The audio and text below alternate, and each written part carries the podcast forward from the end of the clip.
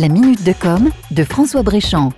On a vu la dernière fois comment en quelques clics vous pouviez devenir propriétaire d'un arbre par le biais de la start-up bretonne Écoterie, une start-up qui s'est lancée dans la revalorisation du patrimoine forestier français.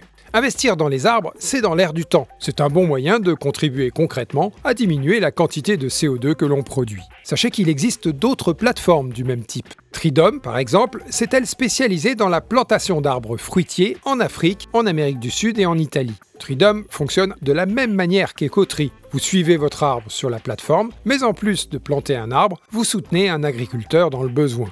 Sinon, pour planter des arbres tout en restant derrière votre ordinateur, vous pouvez aussi utiliser un moteur de recherche responsable. Ecosia.org par exemple, qui reverse 80% de ses bénéfices publicitaires à des programmes de plantation d'arbres dans le monde. Ecosia n'est pas le seul. Il y a aussi Ecogine et Lilo qui se sont positionnés sur le même créneau. Autre solution pour planter des arbres tout en surfant, faire ses achats en ligne, en passant par la plateforme Shopounet. Cette plateforme, qui se pose en intermédiaire, a passé de partenariats avec des sites de e-commerce. Lorsque vous passez par Shopounet, vous faites vos achats et les partenaires reversent une commission pour financer la plantation d'arbres. Toujours sur le même principe de partenariat, avec CleanFox, vous nettoyez votre boîte mail en un clic de toutes les newsletters que vous ne lisez plus. Et cela permet de planter des arbres en partenariat avec l'ONG WeForest Project, spécialisée dans la lutte contre la déforestation en Zambie.